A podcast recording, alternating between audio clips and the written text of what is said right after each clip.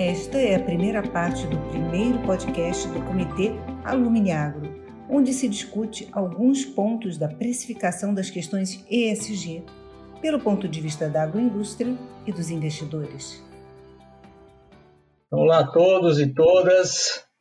Agradeço ao Comitê Alumni Agro do INSPER pela oportunidade de mediar esse podcast. Hoje nós vamos falar sobre finanças verdes no agro, papel do mercado financeiro e a interface com empresas.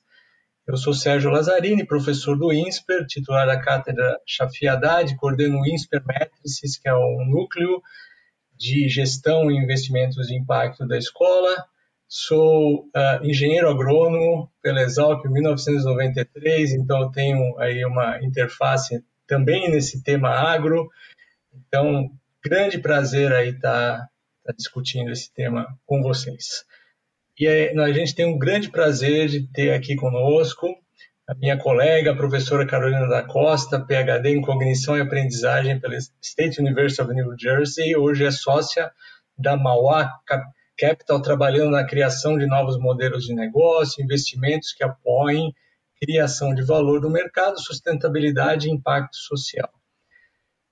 Pelo lado da agroindústria, temos o prazer de ter conosco o senhor Dante Pose, CFO da Amage, que é a maior companhia brasileira do agronegócio e uma das maiores do mundo. Então, começando com uma pergunta para Carol. Carol, como o mercado financeiro se vê nessa agenda ESG? Na verdade, né, como acho que todo mundo, todo mundo conhece, essa agenda de sustentabilidade socioambiental já, já vem de longa data, certo? Então, a gente teve vários movimentos, responsabilidade social corporativa, a própria sustentabilidade, triple bottom line, investimentos de impacto, cada década tem uma nova. Como é que você vê esse, essa, essa onda aí do SG atual? É novo, não é? é? Representa um novo patamar, uma nova tendência? E como isso está afetando aí as empresas, as empresas que você tem contato? Perfeito, Sérgio. Você está coberto de razão, né? Não, não tem nada novo do ponto de vista de conceito e faz parte do movimento natural que é, acontece na sociedade de tempos em tempos, à medida que os sistemas de dados e de informação evoluem e passam a considerar informações é, novas a serem captadas nos modelos de precificação de ativos, é, análise de risco. Então, é, se existe um elemento novo, é talvez uma compreensão um pouco mais aprofundada, a ver, né, porque a gente sabe que também esses movimentos são cíclicos, né, de como que o mercado financeiro pode se valer de, no, de, um, de uma nova facção de informações é, nos seus modelos de avaliação, tanto de ativos como seus respectivos riscos, né? Talvez uma sinalização que vem mais forte de mercados se regulando para taxar é, externalidades que não eram taxadas, né?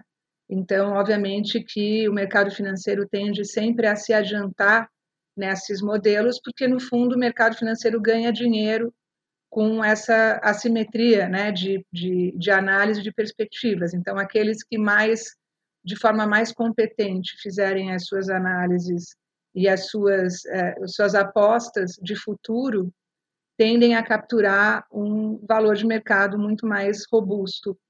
Então, eu diria que não é um conceito novo, mas do ponto de vista tático, é uma sinalização de que o mercado começa a é, valorizar, pelo menos verbalmente, a gente sabe que tem entre sinalizar uma intenção, então, quando você olha o aumento robusto de signatários do Principles of Responsible Investment, você vê realmente um uma subida né, significativa nos últimos anos de signatários, mas entre a intenção e a materialização tem um longo caminho.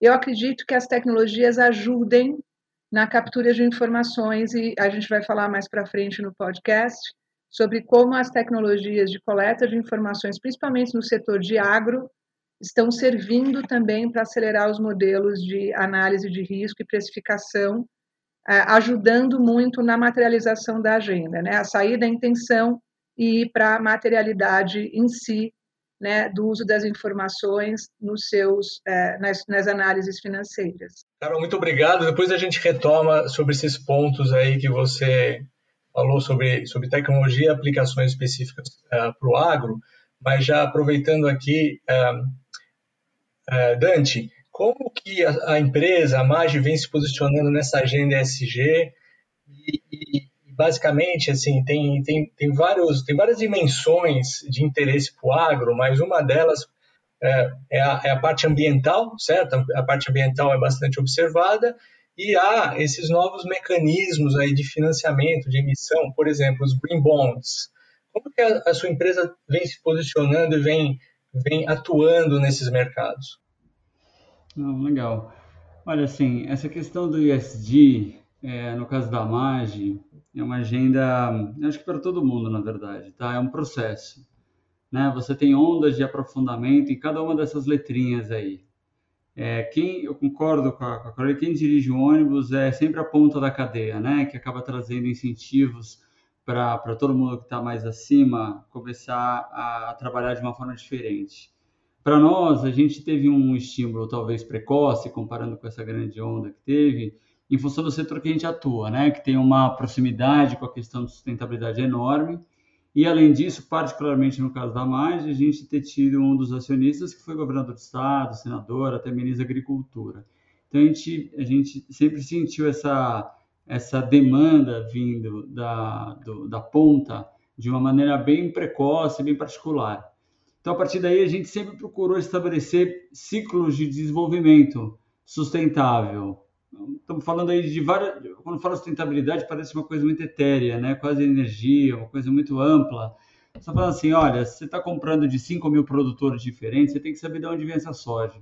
Né? Você tem que ter uma preocupação, porque hoje o mercado te cobra isso e os seus financiadores, em função disso, também te cobram isso. Então você tem que começar a criar uma série de mecanismos dentro da empresa para garantir que você saiba a, a, a forma como você está produzindo a tua produção agrícola, está tá respeitando uma série de parâmetros socioambientais que você acredita, e da mesma forma os seus fornecedores. Né? A gente compra soja, como eu falei, de 5 mil produtores diferentes, você tem que garantir para o seu, seu cliente que você sabe de onde está vindo essa soja, né? Se ela está dentro de uma série de, se ela está em compliance com a moratória da soja, lista de trabalho escravo, trabalho infantil, Código Florestal e assim por diante.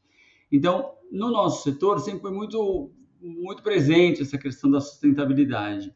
Agora, ESG é um termo ainda maior, né? Porque eu estou falando de um aspecto dentro da primeira letra.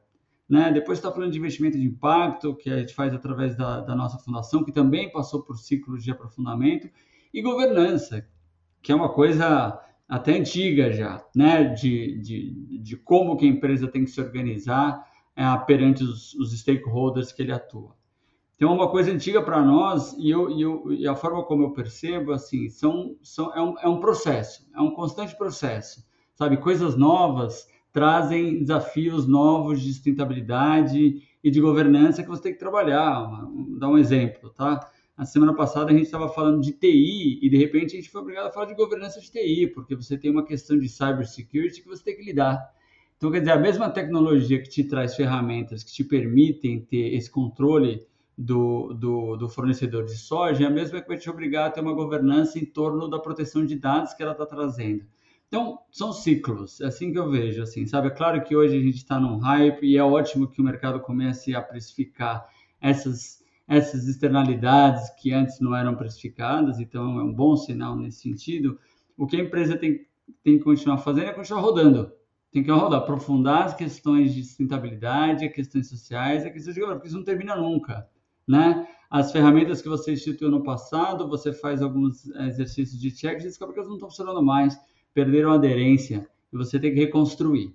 É, a questão especificamente que você citou, professor, sobre a, a gente fez uma emissão recentemente no mercado de capitais a, internacional, que foi um Sustainability Bond, nessa linha, né? A gente percebeu um apetite do investidor ah, para ah, o crédito de uma empresa que tem um, um certo a, a forma de atuação. A gente construiu um framework que foi validado por uma empresa ah, externa, no caso Sustainalytics, onde a gente nomeou alguns projetos socioambientais. Né? E esses projetos, o, uso desses recursos qualificaram para a gente acessar é, esses investidores. No nosso caso, acho que o principal ganho na parte do, do, do, do Sustainability Bond foi a qualidade do investidor. Nem foi particularmente uma questão de, de preço em torno de uma performance, ah, nada, nada dessa natureza. Não é um Sustainability Linked Bond, ele ficou como Use of Proceeds, né, uma, um, um padrão, mas o tipo do investidor que a gente conseguiu atrair em função desse framework foi muito legal. Né? A gente estava buscando 500 milhões de dólares, tivemos uma demanda de 4 bi, é, a maior parte deles de investidores na Europa, que tendem a pensar, a pensar um prazo longo. Então, novamente, né, em função de uma agenda em comum, ah, permitiu com que a gente tivesse acesso a um recurso de longo prazo com um, um, um investidor que é o cara que você procura, né? Que se interessa pela forma como você está trabalhando e procura é, encontrar nos, nos credores um, um, determinado tipo de ação. Então, assim, fechando, é uma, é uma, é uma agenda que cresce, mas, de novo, ciclos, né? Temos agora uma diretoria de SD, há 10 anos atrás a gente foi um dos primeiros a ter uma diretoria de sustentabilidade, e essa coisa tem que permear, tem que permear cada vez mais tudo que você faz. Né? Perfeito, obrigado, Dante. Falando sobre esse tema da interação com os investidores, então, Carol, olhando do ponto de vista dos investidores, o que que, que se observa nas empresas e o que, o que se espera das empresas nessa parceria, efetivamente? Só que complementando um pouco dados, é só para as pessoas entenderem o tamanho aí de, da, da, da demanda né, por investimentos dessa natureza. Os dados de mercado para Green Bonds esse ano são esperados chegar em torno de 500, é, 500 bi de dólares, e de Sustainability Linked Loan, que é um tipo de, de emissão relativamente nova, atrelada à meta de sustentabilidade. Você realmente tem que ter indicadores, diferente dos Green Bonds, que precisam estar vinculados a projetos de investimento diretamente, chegar a quase 150 bi de dólares, que é quase 20 vezes o que já foi nos anos anteriores, ou seja, em certa medida, essa, é, esse aumento significativo da demanda por investimentos dessa natureza fazem com que, é, eventualmente, isso tenha um benefício de captação.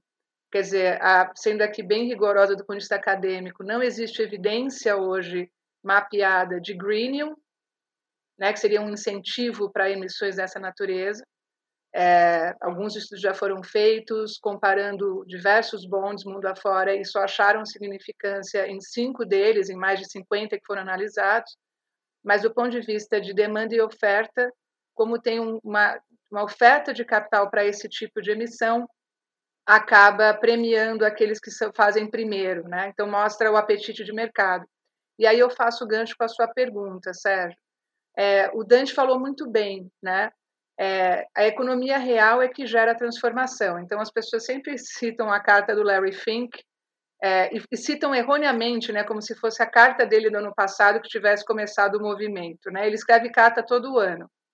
É, mas o interessante da carta dele é que ela começa é, direcionada aos CEOs das empresas, né? Dear CEO. O que, em certa medida, isso expressa é, a importância da economia real na geração, de fato, dos ativos, né, dos ativos reais. É, e quando ele direciona a carta, então aí eu, eu acho que a carta é feliz do ponto de vista de sinalizar quatro grandes dimensões que o mercado financeiro espera das empresas, ela acaba comunicando também um pouco qual é o modelo mental do mercado financeiro. E aí eu faço né, um importante trabalho aqui de qualificar que mercado financeiro é esse, o mercado financeiro é gigante. Nós estamos falando aqui de investidores que possuem grande participação no share das empresas, é, seja porque são investidores institucionais, eles têm um dever fiduciário, às vezes, com diversas gerações. Né? Você pega um, um extensivo aqui, fundo de pensão, que tem aí é, cinco gerações no fundo, então, quer dizer, a responsabilidade fiduciária é muito grande. Então, obviamente, eles precisam colocar uma lente de longo prazo na análise de investimentos é, ou investidores como uma BlackRock, né, que tem quase 9 trilhões de dólares de ativos sob gestão e tem uma participação significativa né, nos conselhos de administração, assim como outros. Né? Então, esse investidor tem um papel importante, inclusive, de engajamento. E o que, que ele espera das empresas? Né? Ele espera, a primeira coisa, uma coerência interna entre a visão estratégica, a visão de alocação de capital e o que se enuncia como ambições ou metas ESG. Agora a gente vê aí um boom de empresas prometendo ser carbono zero até 2050, e aí, obviamente, um olhar crítico faz você se perguntar, né? Poxa, quem vai estar tá lá para checar e como que a empresa faz para chegar até lá, né?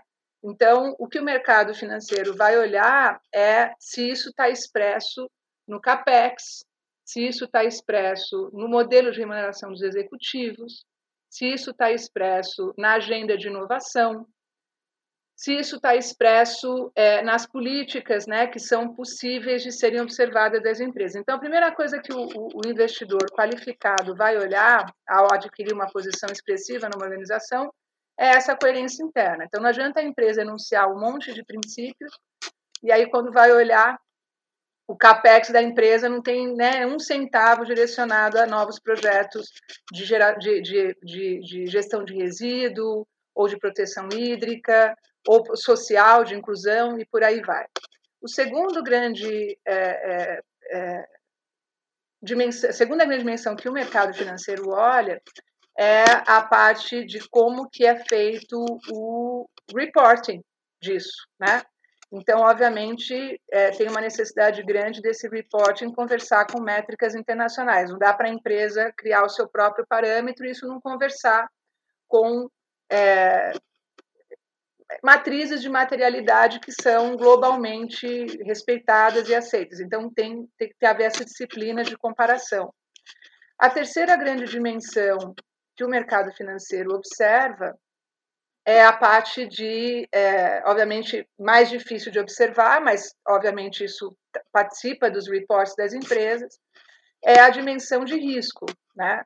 Então, na minha primeira resposta, eu não tinha falado que, obviamente, outro variável que acelera essa agenda ESG é, são as mudanças climáticas, que, no caso do agro, tem um impacto considerável no setor. Né? Então, quando você olha, por exemplo, algumas previsões de impactos de mudanças climáticas em algumas regiões do globo, você vê claramente isso conversar com algumas precificações de seguro é, e que afeta bastante né, negócios que estão expostos a esses tipos de risco. Então, obviamente, o mercado financeiro vai né, cobrar, exigir e fazer ele mesmo as suas análises de risco. Então, e a quarta dimensão, né, é, é muito essa dimensão de, é, quer dizer, que na própria carta do, do, do, Larry Fink desse ano, que aliás eu gosto mais do que a carta do ano passado, porque eu acho que ela é mais tangível, é como que a empresa pretende chegar nessas grandes metas. Quer dizer, tem que ter aí um, um plano de transição, e acho que essa é uma palavra importante, porque alguns setores não vão mudar do dia para a noite, até por uma questão de disponibilidade de tecnologia. Então, Sérgio, em grande medida, né, o mercado financeiro qualificado, aquele que realmente tem aí uma parcela de responsabilidade grande, seja porque está gerindo fundos institucionais, seja porque senta nessas organizações, ele vai olhar para essas dimensões e vai olhar cada vez mais com perguntas que esperam informações objetivas. Então, acho que talvez uma das coisas que vai mudar bastante nas empresas né, é a era daqueles grandes relatórios de sustentabilidade, páginas e páginas com fotos. Não é que eles vão deixar de existir, mas eles vão precisar conversar com linhas do seu demonstrativo de resultado, com linhas do seu balanço. Né? Então, essa, por exemplo, uma coisa importante, né? outro investimento que faz muita, o Dante falou, investimentos em cadeias de suprimentos, né? Não basta colocar um monte de parâmetro para sua cadeia de suprimento mudar da noite para o dia. As empresas precisam se engajar no movimento aí de Sustainable Supply Chain Finance, aliás, uma área que pessoalmente eu estou bastante envolvida. Então, em linhas gerais, são essas as dimensões que interagem né, entre mercado financeiro e grandes empresas. Ótimo, obrigado, Carol. A questão do reporting nós vamos retornar, porque ela é extremamente importante, as métricas, depois a gente retorna a esse, a esse ponto. Uh, antes disso, Dante, é, agora, sob o ponto de vista da empresa, como é que o mercado financeiro uh, atuando? Assim, o mercado financeiro ele, ele, ele vem com inovações e, e, estão surgindo novas, como agora o Sustainability Link Bond, né, que foi, vocês citaram, Uh, mas está faltando alguma coisa que mais, como mais a gente pode avançar uh, nessa linha e, e, assim e o mercado também às vezes é criticado por um pouco curto prazismo, né? Não não os, os investidores mais mais de impacto uh, como como a Carol né? e, e, vários outros, mas assim de repente uma grande parcela do, do mercado financeiro pode não compreender que esses projetos demoram, né? Eles, eles, eles demandam investimento, demandam tempo. Como é que você vê aí que, que o mercado pode, pode ajudar ainda mais as empresas? Não, eu concordo muito com o que a Carolina falou. Eu acho que o mercado financeiro, o mercado financeiro na sua melhor é, performance, ele fomenta uma agenda construtiva, tá certo? é, ele, ele traz uma demanda que estão lá dos investidores ou próprio dos consumidores em alguns casos e traz para dentro da empresa, né? Então ele traz esse diálogo para dentro da empresa, falando assim, olha, é, para ter acesso a esse tipo de investidor, ele vai te cobrar esse tipo de postura. Então eu acho construtivo, né? Você você ficar próximo de, na hora que você fala de um BlackRock, você fala, olha, eu quero ter um cara desse ah, participando da empresa, de alguma forma, né? Ah, ora, esse cara vem com um, um set de, de, de, coisas que ele vai buscar na empresa e acaba fomentando isso, é um processo. Né? A empresa vai buscando passo a passo se qualificar para poder ter esse investidor como parceiro. E assim por diante. Né? Então ele vem. E, e são cobranças que não nascem é, especificamente do, ah, do fundo, mas ele está lendo a sociedade onde ele está inserido, né? E está falando, não, a sociedade está tá pedindo esse tipo de coisa, por isso que a gente está num contexto que até as leis começam a perder um pouco a, a, a importância, né? Claro, sempre importante, mas assim, você está sujeito a outros tipos de, de contratos, né? É, então, eu sinto assim que tem, um, que tem um, um, uma, uma força enorme, uma força que, que, que traz tanto uma agenda de sustentabilidade quanto social, quanto de governança. E veja, ao longo do tempo, essa, esses incentivos são questionados. Há, há anos atrás, a gente estava questionando o valor de uma auditoria externa, né? De tantas empresas aí que, que entraram em problemas financeiros e que tinham lá auditorias famosas ali, colocando o seu rabisco aí o mercado começou a olhar de novo e, em última instância, é, forçou uma mudança de prática das próprias auditorias, né? Então, o mercado, de alguma forma, ele vai, ele vai é, no seu processo, separando a coisa. O greenwashing, né? Onde você faz um, um como, como a Carol falou, um, um, relatório de sustentabilidade para inglês ver, sobre tudo bonito, com fotos e super bem diagramado, mas que efetivamente não tem uma, uma, uma, um comportamento por trás disso, né? O que você quer é comportamento. Assim, você fala de uma maneira íntegra, né? Você fala, pensa, age de, de uma mesma forma, né? Então, acho que esse, que esse, que esse mercado financeiro, na sua melhor é, é, manifestação, é um grande motor desse tipo de, de comportamento. Então, isso, isso, isso é muito legal. E, obviamente, que é, é uma via de, de duas mãos, porque na medida que a empresa faz essas coisas e esse, esse mercado financeiro fica é, confortável com, com a forma que essa empresa atua, ele é um grande é, é, publicitário da empresa, né? Ele dá publicidade em relação a essas práticas e vira uma, um ciclo virtuoso aí né? Onde, olha, a, a, a, empresa começa a fazer isso, tem acesso a esse mercado com esse tipo de investidor e a coisa avança favoravelmente, tá certo? É, os desafios atuais têm até mais, são maiores em alguma medida do que efetivamente a questão de governança de, de 10, 15 anos atrás pelo prazo, pelo prazo mesmo, assim, né? De novo, umas ondas enormes de, de, de, de compromissos de longo prazo. Aí, como a Carol falou, quem vai estar lá para confirmar, né? É, mas aí eu acho que é a questão do, de, de você ter clareza no processo, né? Você vai ter que contar para o investidor, olha, eu vou fazer essa etapa para depois essa etapa, essa etapa, e isso está amarrado com a forma que eu estou estruturando a governança da empresa, como eu estou organizando a parte de sustentabilidade, E então você vai poder fazer um tracking da coisa, como se você estivesse esperando um Uber ali e você fala, bom, ele está a cinco quadras, ele está a quatro quadras, três quadras, você vai acompanhando. E na medida que houver uma escapada, é, aí você já vai começar a pagar o, o prejuízo no momento em que você escapou.